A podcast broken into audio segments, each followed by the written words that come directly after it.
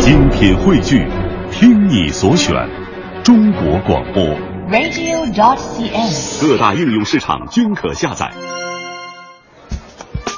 什么时候起，我们身边早已悄悄被这样的声音占据？现在什么工作啊？什么时候买房？有多少钱呀、什么时候结婚呀？交女朋友？今年是现在什么工作啊？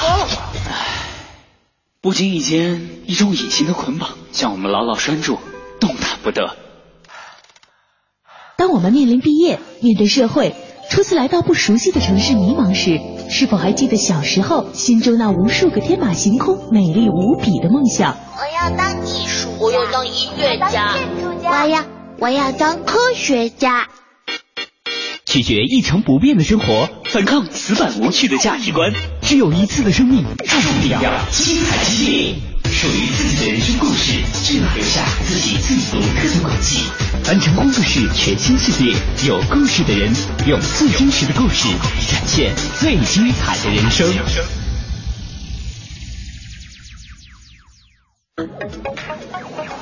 凡尘工作室全新人物访谈系列，有故事的人。节目主持人张永远，今日采访嘉宾蒙志刚。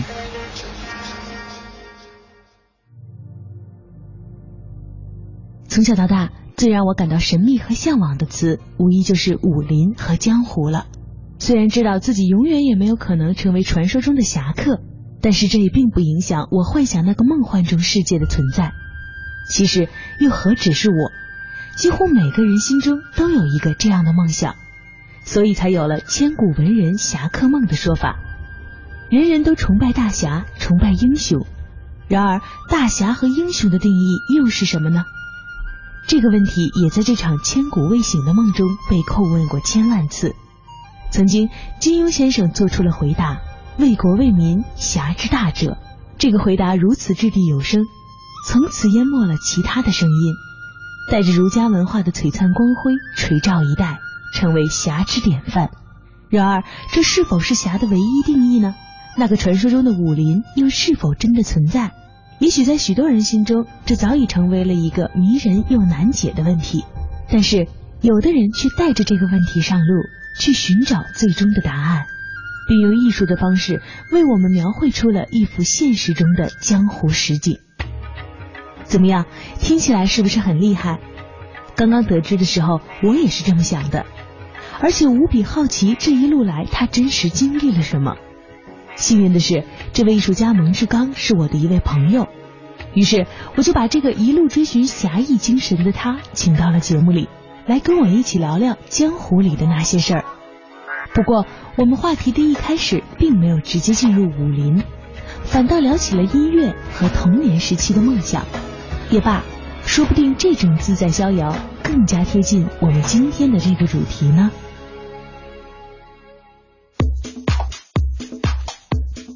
你当时做乐手的那段经历是怎么回事？其实我从小是画画的嘛，学艺术过程中，他肯定会跟音乐接触嘛。其实，在就是你完全没有去确定去走艺术绘画这条路的时候，其实就是一个少年文艺青年嘛，就是所有文艺的东西你都会都想接触。对对，喜欢音乐，小时候有表演节目啊什么的。自从有了摇滚乐以后，其实当时对摇滚乐也是误打误撞的，嗯、因为当时在八十年代我刚上初一的那一年，嗯，就是流行那个黄土高坡嘛。无意中的，我邻居那个叔叔说：“哎，我有一盒挺好听的磁带，嗯，小刚你过来听一下。”嗯，哎，我就听听了以后就特别喜欢里面一个一个很沙哑的声音。嗯、其实那个声音后来我知道那个是崔健的那个歌曲，啊、但他当时把那个拼盘是拼在黄土高坡那那种那个磁带流流行歌的那个、啊、那个西北风的那个歌曲里面，但是觉得那个沙哑声音特别好听。嗯、然后后来就一直追寻那个声音，寻觅寻觅，然后最后发现有崔健的专辑啊那样的，然后就攒钱去买。嗯然后听到后面还不过瘾，就开始那时候就开始买国外的，嗯，呃，摇滚磁带，只要是留长头发封面的，我就全买了。整个青少年时期就是在那个世界里面，可能我觉得这里面其实跟自己，呃，从小对文化比较敏感还是有一点点关系的，因为你画画的过程里面会接触一些历史啊、文化或者一些批评类的文本啊什么的。但因为喜欢摇滚乐以后，你就发现当时所有的通俗的杂志啊什么，在聊到摇滚乐的时候，都会跟那个六十年代的嬉皮运动啊，嗯。呃，跟那个嬉皮风扯上很大的关系，嗯。然后又是整个西方体制的一种追求自由与和平啊，嗯。当时正好是少年又是兴起叛逆哈。充满叛逆的时候，然后呢，这个叛逆期的话，等于我的叛逆期就全部奉献给那个摇滚摇滚乐了。对。对对。所以当时还做了一段时间的鼓手。对，其实这个也是各种机缘有点关系，因为其实以前上小学不是要组那个鼓号队嘛，学校，可能当时我自己长得比较圆乎一点，感觉力气比较大，嗯就被老师选拔去打那个大鼓，本身我也很喜欢，当时对鼓就有特别好的那个嗯冲动好好感嘛，然后所以一帮小伙伴在一起的话，其实大家最初都是想当吉他英雄的，嗯但没有人愿意去愿意去打鼓嘛，因为打鼓往往是要在在后面呃在在后面，对 对对，就不够那么炫嘛。嗯那我刚好对于打鼓还是有那个情节，又比较喜欢，我就当鼓手吧。嗯然后就这样子做做做做鼓手，然后自己买教材啊，然后去拜访老师去学啊什么的，就这样踏进这条路。从小的一路各种兴趣爱好就能看出，说是一个呃喜欢做艺术的，然后又喜欢画画的，同时又喜欢音乐，但其实这所有的这些兴趣都穿起了你青少年时期的很多很多兴趣点，兴趣特别广泛。之前在心里面有各种男孩儿一般会喜欢的东西，你也很喜欢，所以当时心里面充斥着好多特别好玩的东西。儿童的世界跟那个大人的世界比起来，它就更丰富那。我其实发现，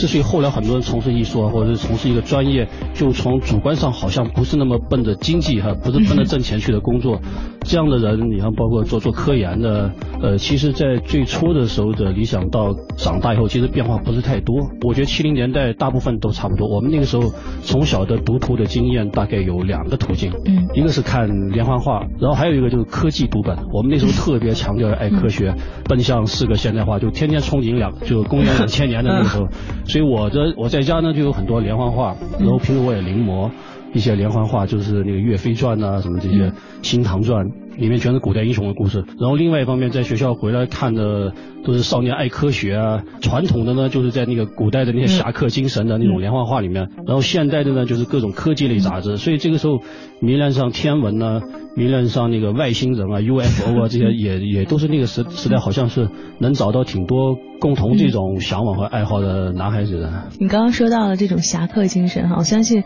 每一个从那段时间七零后、八零后的，可能我觉得不光是男孩，可能女孩而心里也都是一样。整个武侠的世界是一个特别奇妙、奇幻的世界，而且你也说了，你当时也很喜欢那种侠客精神，然后里面的那种故事，是因为给你带来这种小的时候这种影响，所以你才长大了以后会有突然产生一个探访武林的这么一个想法吗？呃，我觉得那个当英雄啊，做武侠，做一个侠客的这种想法呢，可能在那个年代很多青少年都有这个。嗯你看，我记得我家是八一年开始买电视机的，嗯整个单位买的都是同一个牌子的电视机。买电视的时候是全场的人都买，从每个月工资扣就家家电视是一样的，就你觉得一个新的时代已经来了。那时候单位广播天就放在那个在希望的田野上，然后那个时候就开始，哎，最早有那个霍元甲、陈真，嗯我觉得就是最初的就这种影视作品啊，然后当时刚刚又改革开放，就有很多这样的新的这种视觉和故事经验，通过嗯。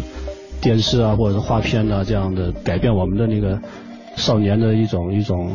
情怀，可能是嗯是当时凝聚起来的。就很多人其实都有这样的一个侠客梦或一个做英雄的梦。甚至你看很多年以后，我觉得一个有趣的事情就是，当我从一个少年文艺青年变成一个青年文艺青年的时候，我就很排斥武侠小说。我觉得武侠小说是通俗小说，不高级。然后跟我小时候其实就是我觉得有一个反差了。嗯但是后后来好多年后回想起来，其实所有的事情它都有两面性。当我后来重新读历史啊，或者是人生经历更多以后，突然有一天发现，其实当年的那些武侠小说和武侠电影。其实它给了我另外一个方面的一个一个知识来源，就包括认识繁体字。然后我除了练书法以外，后来我发现，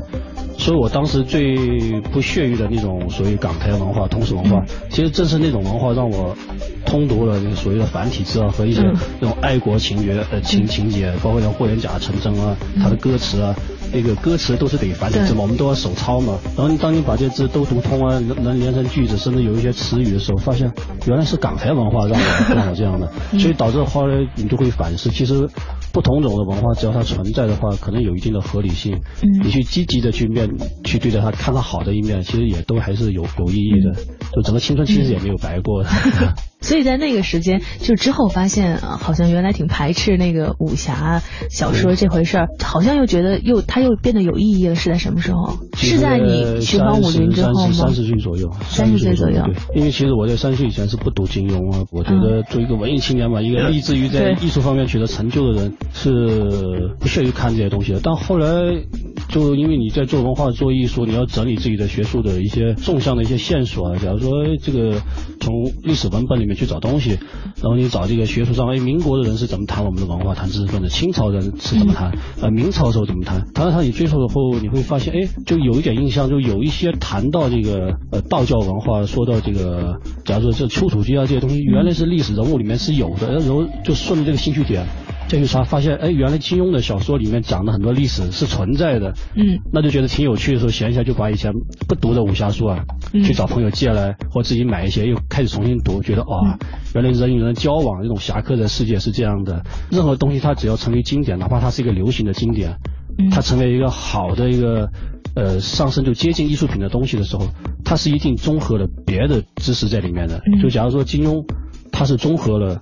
历史。然后他自己又在十四五岁的时候又游历过江湖，就他所描写描写的江湖人的那种心理状态和那个功夫的境界，其实是有据可可循的。嗯，所以这时候我就觉得哎挺有意思。然后这个游历江湖，可能这些都埋下一些种子，对江湖的一些好奇嘛那样。那当时让你开始就是说有探访武林的这个想法的这件事儿的开端，其实就是因为采访受托采访青城派掌门这件事儿作为一个开始吗？他说起来，其实又跟我学武有关系。嗯，因为我啊，你学武是在这之前是吗？对对对对对，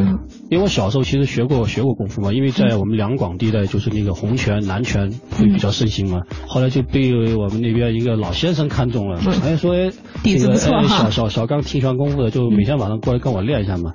后来我就跟他练过一段时间，练过一段时间，打下一点点基本功嘛。但因为这个学业紧张，家里担心这个影响学习啊什么的，因为都是晚上学嘛。后来也就慢慢慢慢的就也就荒废了。后来我来北京这边就是专门从事艺术工作以后嘛，就每天画画画油画，就犯了肩周炎。因为你画油画的时候，一个手拿着那个调色盘，一个手拿着笔，一直保持一个姿势嘛，这样肩周炎就犯了，就就手都抬不起来，觉得很麻烦，很麻烦。但如果去健身的话，我觉得又又不是那么好玩。后来都想就再把功夫捡起来，去去去去练拳嘛，重新再找师傅，就这样练练了一段时间。嗯，练段一一段时间以后，因为朋友身边几个朋友也都是这样的，走的比较近嘛，经常锻炼的时候，经常也互相搏击一下，到画室里面打一下。就这个过程里面，朋友也知道我在练拳，包括我身边几个好朋友都是画画的画家，所以当时我们还拍了一个纪录片嘛，叫做《功夫画家》，就是后来还拿到那个洛杉矶电影那个洛杉矶动作电影节，还入围那个最佳纪录片里面。嗯，在你们那个功夫画家里面，大家都是很认真的，每个人在练一种功夫吗？呃，不一样，不一样，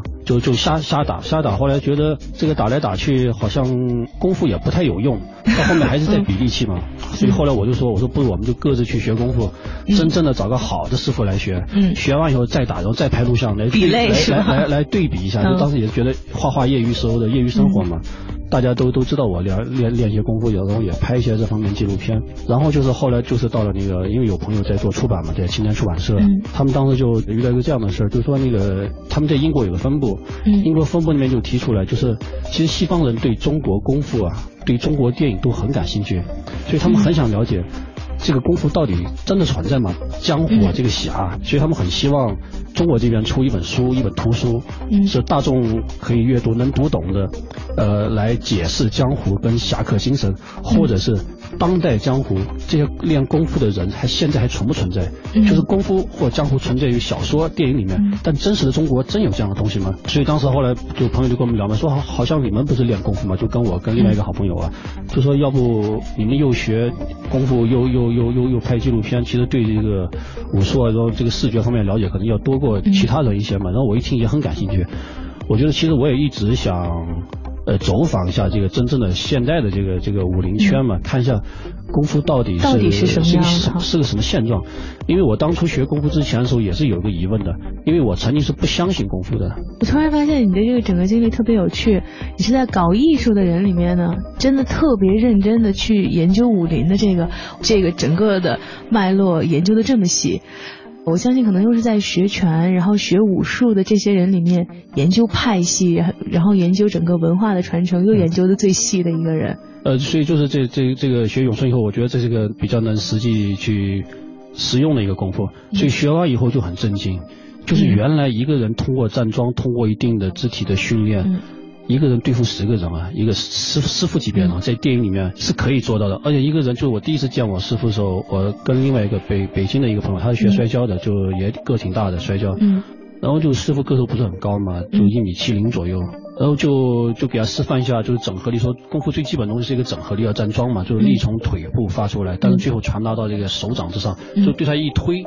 他当时其实就双脚离地啊。其实就是飞了有呃三四米远左右，就贴墙上滑下来。当时呃真的可以做到电影效果啊！当时我们就傻说，哎，这怎么可以可以做到？就是觉得哎，原来中国功夫就电影里面演的有些力道，其实可以呈现的，只是他那个现场没有电影里面飞起来那么好看，就一个大个子，哗，那个双脚离地被被被被推了过去，像个玩具一样的。所以后来我那朋友就还。一直为这个事情在纠结嘛，就跟师傅讲，他你就直接叫我发人得了，怎么把人发出去，我就不学其他东西，那这这这不行啊，这整个是一个训练，一个长期的训练过程嘛，所以就这个时候我才开始相信中国功夫，然后开始去慢慢去练，哎，我就想正好借这个机会，我就可以去看看别的门派是什么样的，嗯，因为每个门派之间它的方法跟它的搏击的智慧点，它的用力点还是不一样的。然后当时我的兴趣就很大嘛，因为当时我们是三个小伙伴，我们当时是有个艺术小组的嘛，我们平时做雕塑啊，做做一些电影项目啊，做纪录片，我们都是一起做。然后单独是我们又是画画的，因为有些时候你无法完成嘛，所以我们三个人就分工嘛。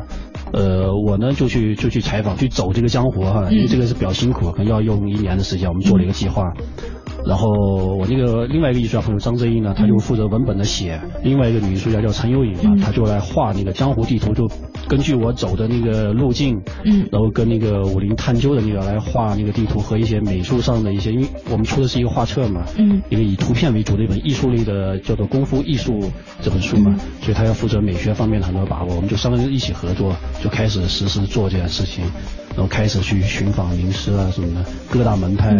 去找人去联络，我一个个去拜访，就从那样开始的。你当时都问了什么样的问题？一般是这样的，我在采访一个人的时候，因为我这个东西毕竟是要拿到国外给老外看的嘛，哈，作为一种中国文化的一个文本，一个武林文本，我觉得还是要有据可查。嗯，所以当时我在我就给自己设定了几个条件嘛，一个呢，这个人的师傅，他这个门派的武功啊，他是一定有传承的，就他能说出他师傅是谁，师傅的师傅是谁，然后这些东西我在我去查资料，我去。看相应相应的方面的书啊，是能找到这个考据到的，对对对，而且还能从旁边的其他支系的武术家的。采访中能印证这些东西的，然后这样的人我就把它列入到采访最后的目录里面，然后也会用到书里面。然后还有一个就是每一个我采访的人，尽管我功夫不高哈，嗯，但我一定是要跟他碰撞一下的。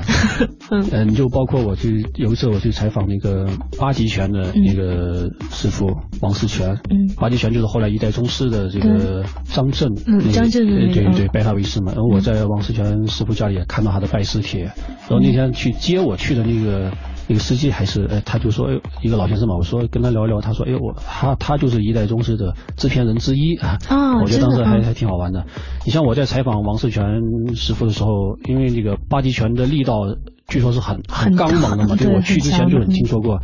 然后我也会问他一些大家都会问的问题，就是说，假如说那个内功内劲哈，那个东西到底存不存在，然后他是怎么练的？然后我能不能去推他一下，或者是踢打他一下？他说那你就来吧。然后他他就把所谓他认为这个是一种内气嘛，他进入状态。然后我就去踢他，我用手去砸他，嗯，然后我自己非常的后悔 啊，就像钢铁一样的疼痛，真的像钢铁，真的真的像，就是你当时也是挺用力的，对对对，因为我觉得自己平时也站站桩，就跟同辈朋友里面碰撞一下，就力道还算可以，因为当时练的还比较勤嘛，嗯，然后我就很惊讶老先生的身体怎么像钢铁侠一样的这么这么坚硬，然后他说他是每天到现在他练功的时间有五个多小时的。五个多小时，五个多小时，对，这是我们年轻人根本办不到的。对，所以在我们这一代人练功夫，我觉得是就徒弟这一辈很难达到师傅那一辈，因为你没这么多时间嘛。我们有太多时间被分散出去还有就是这个社会的结构也变掉了，因为他们那个时候学拳，你想在文革时候是他们学拳最努力的时候，但那个时候是没什么事做的，又不用上学，呃，如果又不想参加一些别的社会活动的话。就偷偷的躲在家里练拳。嗯，这个包括我在采访很多武术的这些呃前辈的时候，他们都说过这个，都有这样的经历。哎，对对对，就当时一些小伙伴，他说偷偷的把门关起来，也不去外面参加活动，就很痴迷于练这个东西，因为他有他是有不同的境界的，因为你练的时间量它是可以量化的嘛，只要你站桩站二十分钟桩的人跟能站四十分钟人桩的人，他那个手臂的那个内劲啊是完全不一样的，所以这个这这个是特别有有意思的一个点。嗯，所以就这两个条件嘛，就是一个我要我要跟他碰的，一个就是他的时辰要要讲得很清楚，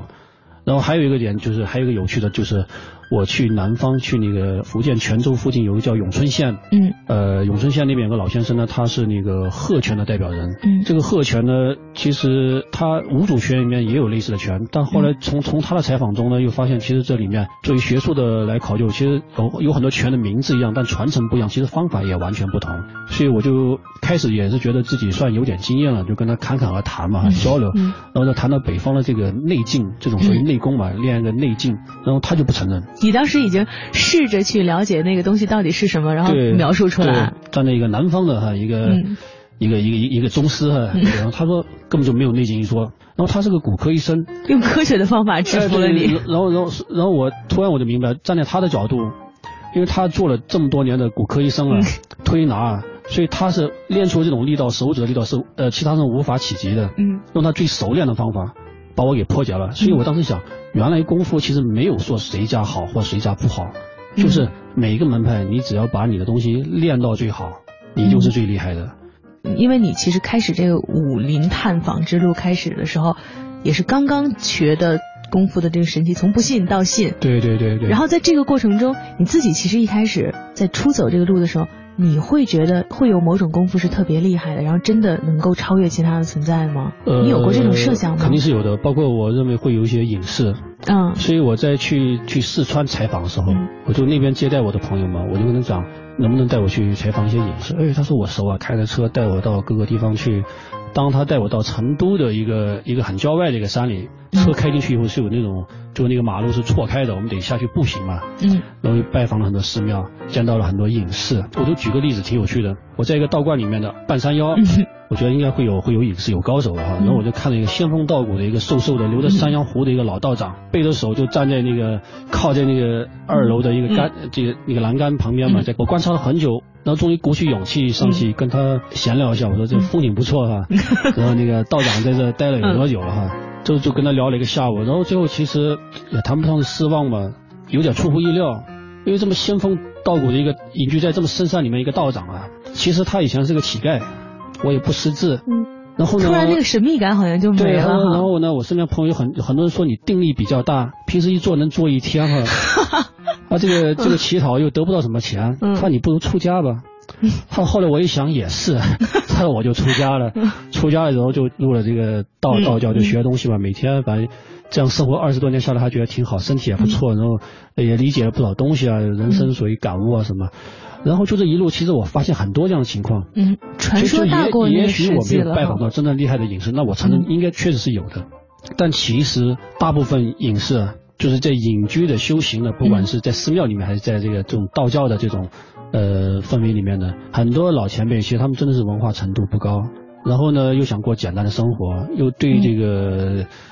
宗教方面又有亲近亲近感，他寻寻寻找一种那种心理的一种一种归属，嗯哎，他们人其实都非常好，但是他们讲普通话讲的也不是太好嘛，就语言的表述能力不是太那个，但确实觉得他觉得他的社会生生存能力不是那么的强，嗯所以他们就愿意在那样的地方过那种简朴的隐居的生活。这个感悟后来又让我慢慢又又其实蛮大的飞跃，就是后来我又接触到了一些寺庙的这些主持跟这个叫道观的总的负责人，这些大道长啊。然后我发现他们跟下面这些隐居的小道长的差别就很大，嗯。他们都是社会活动能力特别强的人，所以我当在采访那个那个道长的时候，他就在每天要跟政府啊交流啊和园区啊和这个环境的规划，他们要参与很多这样的工作，他是要出来为为大众服务的嗯，作为这种心灵辅导师也好，作为嗯。因为他会有他的信众和他能给起码一部分的人是带来一一定的一社会安抚的能力的嘛，所以他们，然后他们也没有脱离现代的这个社会的生活模式。哎，对对对，像我在其呃问那个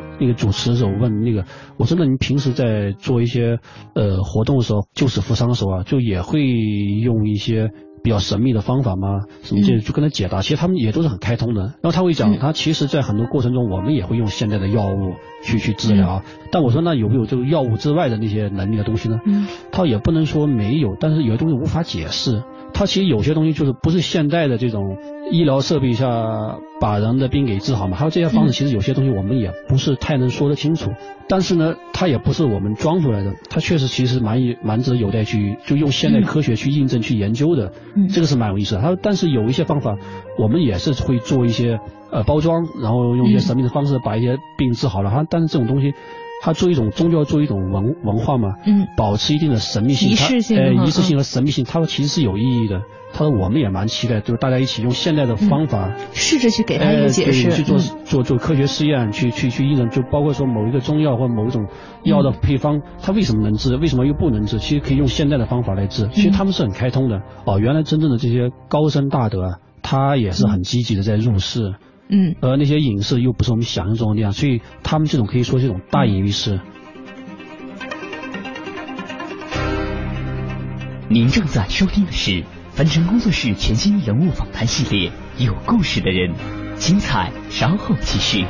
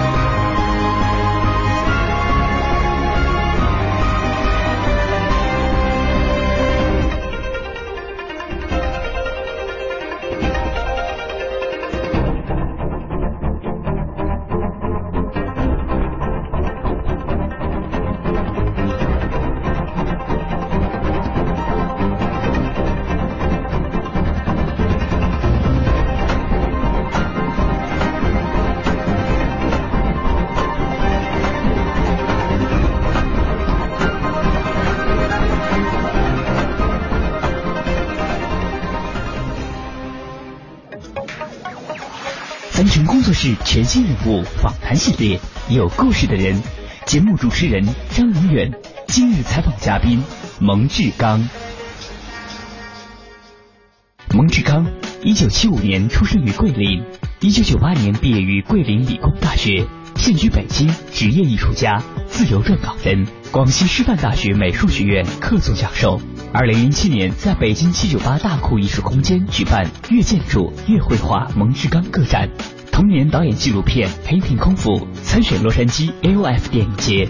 获二零零七 Action on Film Festival 国际电影节最佳纪录片提名奖。二零一二年做人文田野调查，遍放中国武林，并统筹出版《中国功夫艺术》一书，由中国青年出版社出版。二零一一、二零一二、二零一四年三次入选青年艺术一百艺术家项目，并于二零一三年在北京今日美术馆举办个展《不进城》。同年，艺术集《不进城》由中国书店出版社出版。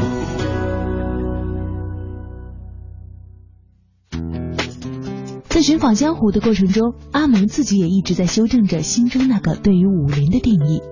他说，出发之前，心中幻想能够见到世外高人。后来才发现，原来高人都在积极入世。他们虽然拥有着不同的社会身份，但依旧存在在我们这个每天都在向前推进的世俗生活中。这种感觉让人想起来有些意外，又有些欣慰。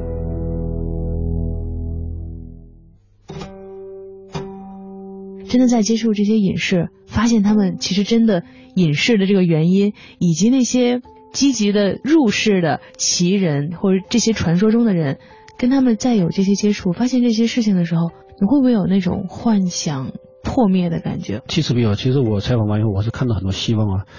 我们在幻想这个有隐士、有更加大的能力的人，他没有出来为大家服务的时候哈，你会觉得这个东西很神秘。但随着我采访的过程，你会发现，真正就是我能接触到的那些隐居的修行人啊。其实他们的社会能力不是很强，但是那些真正的社会能力很强，就是他能用现代科学来解答我对宗教的疑问嗯的这些高僧大德，其实他们是在积极的参与现实的活动的，就包括很多武术家，有些功夫练得非常好的人，他们都是在底下在自己在在在在写书，在做文本，用现代的方式来整理这些东西，包括他们在海外的弟子啊这些。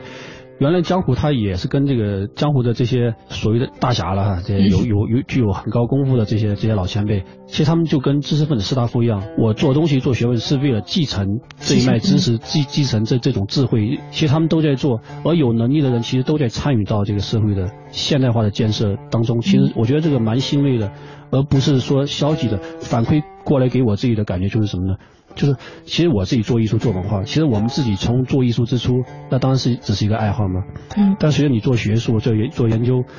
它就不只是单单一个你是一个做一个业余爱好，你也会进入到那样的一个问句里面，就我做艺术是为了什么呢？然后我为什么要去做一个知识分子？研究不同文本和不同知识体系的人，他都是属于文化人和知识人，最终你还是要反馈到给外面这个社会的，是要与当下的这个社会产生互动的。就像黄黄春良一样，他觉得把咏春拳带到美国以后，觉得传统的技法跟那个大体量的西方人在对抗的时候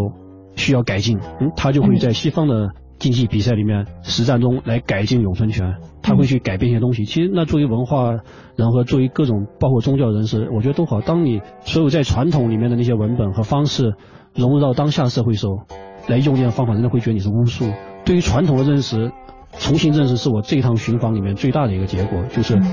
在现代人生活中，我们要去谈传统的时候，应该有一套新的解读方式。你不能再用几千年前或几百年前的东西来讲，然后大众是不会接受的。而且其实有好多时候我们不接受的原因，是因为我们到现在你会发现没有那种真实感。对像我们想到的京城附近有许多高手，但是我们每一个人是有这个现代社会体制内的一个标签的。然后如果你突然跟我说，哎，这个财务主管其实是一个武学高手。你就会突然觉得就这很混乱。我们觉得武林高手应该是什么？应该是一出拳掌上带风啊，有这种感觉。随着这些真实我们看到的身边的事情，探寻武林的这个整个过程中，你可能也带着疑问：真的是这样吗？会不会是好像之前说的那些太神了？神奇的东西，它总是作为一种社会语境的一个、嗯一个状态嘛。所以我我们当时做这个采访系列，做这套图书的时候，也是按照你刚才设想的一个问题那样来做的。这个武林的这种情怀和武林中的这些技巧哈，嗯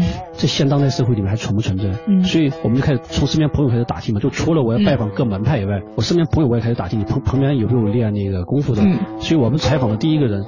他是个飞行员。这个，所以我们采访他的时候，就是觉觉得他的社会身份蛮，其实蛮有意思一点嘛。嗯嗯所以我们当时就设定了一个这样的拍摄模式，借一个道具来脱离这个，就代表现实感。所嗯以我们当我们拍摄这个飞行员的时候呢，他是打着这个八卦掌的样式，站在他这个飞行箱。就我们知道啊飞行员他是有一个嗯飞行梯箱的嘛，对站在上面，然后然后一个装法，然后演示他的功夫。我身边的朋友那个，嗯他是一个平时做他是学美术史论做车展活活活动的一个策展人，他也在练咏春拳什么的。我们就到嗯办公室去，然后跟另外一个朋友对练的时候，站在他的办公桌上。所以这样的情况就就很多，甚至我们采访了很多人的时候，我就会考虑他的嗯现代的社会背景是什么样。然后你会发现啊，挺有意思的。当你上午采访一个名师的时候，他可能是一个单位的一个工人；下午你又采访另外一个门派的负责人的时候，他也是个门派负责人，但他的社会角色可能他他又是一个书记嗯，他的社会地位可能又不一样，就觉得，但是他们在挺有趣。参加武林大会的时候啊，嗯。然后这个是个工人，那个是个经理，然后那个是个飞行员，嗯。然后那个也还有一个，你像他可能是那个舞蹈学院的一个院长，嗯。他们在江湖的这个大局坐在一起，他们都是平等的，代表着各自门派来参加这个武林大会，就是武术交流。嗯。呃，媒体啊，全世界各地的武术爱好者也会来，但是回到社会当中，他们的呃社会角色又是不同的。其实这个两个江湖是同时存在的。所以其实通过你们这次探访，也真的实现了一个你自己的这个疑问：真正这个江湖到底还存不存在？对我们现在生活又有多大影响？其实这个影响我觉得还是蛮积极的。他们这些练武的人，其实那个眉眼之间那股正气和那种精神气，确实比一般的接近退休的那些叔叔阿姨啊、那些功夫啊，他们要体现的更加的好，也更健康一些。甚至还有像那个，有时候你到一个边远地方，嗯，哎，拜访一个武馆，去找他的那个掌门的师傅来采访的时候，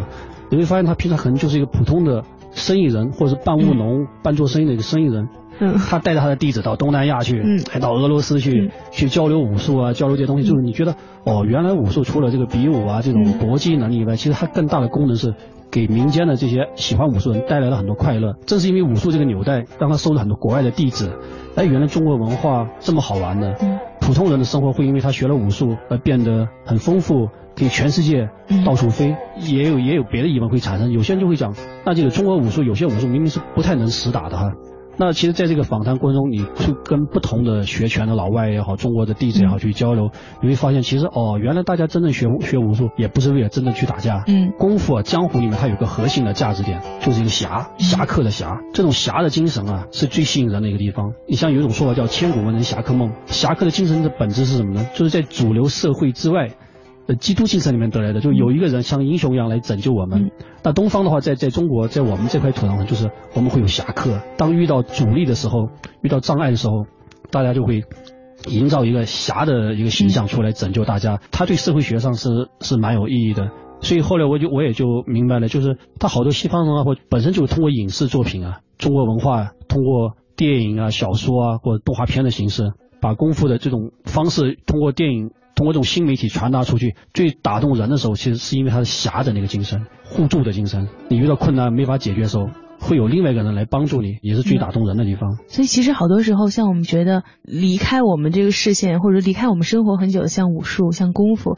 通过你们这个探访，你们发现可能最大的价值是在于，它通过另外一种形式变化在了我们的生活当中，依旧还在影响着我们现在的生活。对它影响我们生活，然后还有一个就是它让我们重新认识传统。嗯原来传统真的是很可爱的。你像那个我们师傅当一掌把那个把我那个一米八大个的社交朋友，就是让他双脚离地飞一个三四米、四五米远的时候，那一瞬间我那朋友那种崇拜的眼神，我们就觉得这个这个更可爱。其实我们也都很想学学学习这个这个方法。很多神话的东西啊，其实可以用很实在的方法解决掉的，嗯就包括讲太极拳。传说里面太极拳练十年你都下不了山，但是后来我通过采访一个武士太极拳的一个教练，嗯嗯我就问他，我说太极拳真有这么难学吗？就像世代高人一样传嗯。传授很多吗？然后他就很客观跟我讲，他说以我学拳这么多年经验，他说其实一个成年人啊嗯，在三十五岁以后最适合学太极拳，你是有一套自己的语言呃体系来解读来了解的，所以对天地啊、对气啊、对身体的各种就是机能啊那种了解，认认真真的学学七年，其实可以有所大成就的。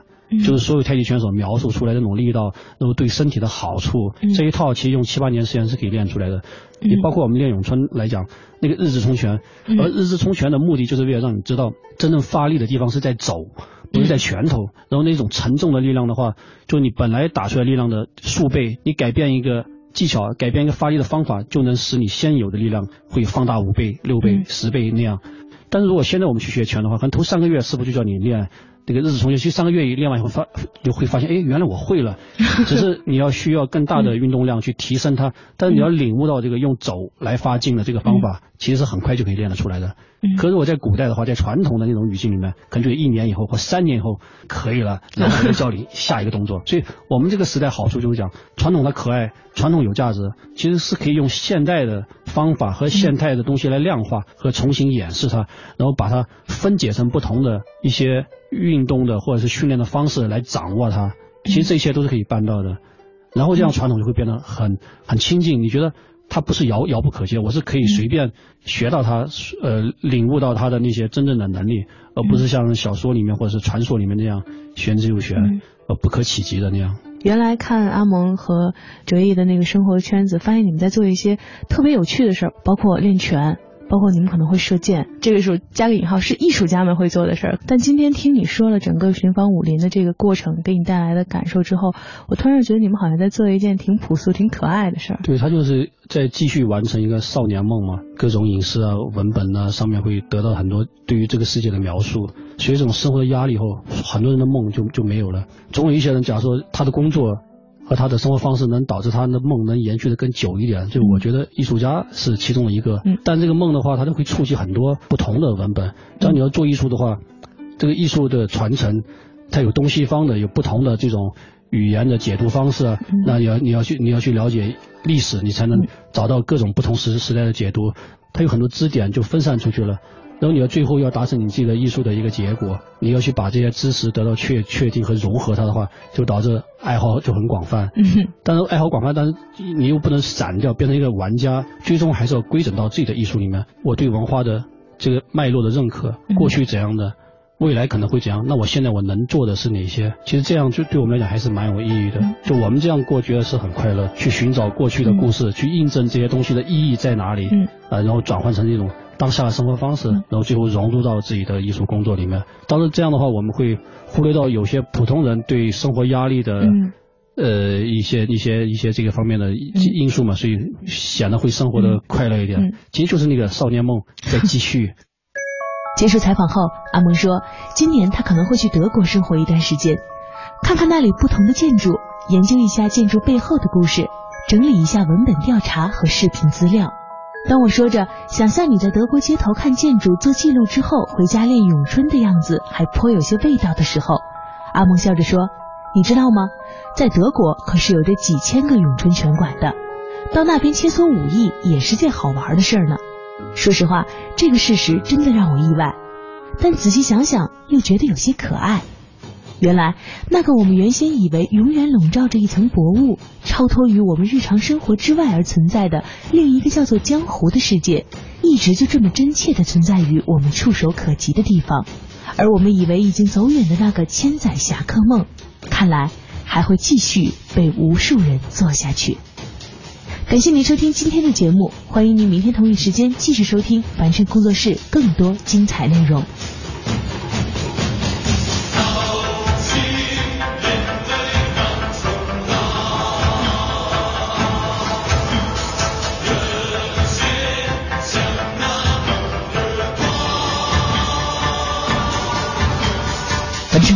全新人物访谈系列《有故事的人》，总策划王小晨，执行策划张怡远，制作人王瑞南。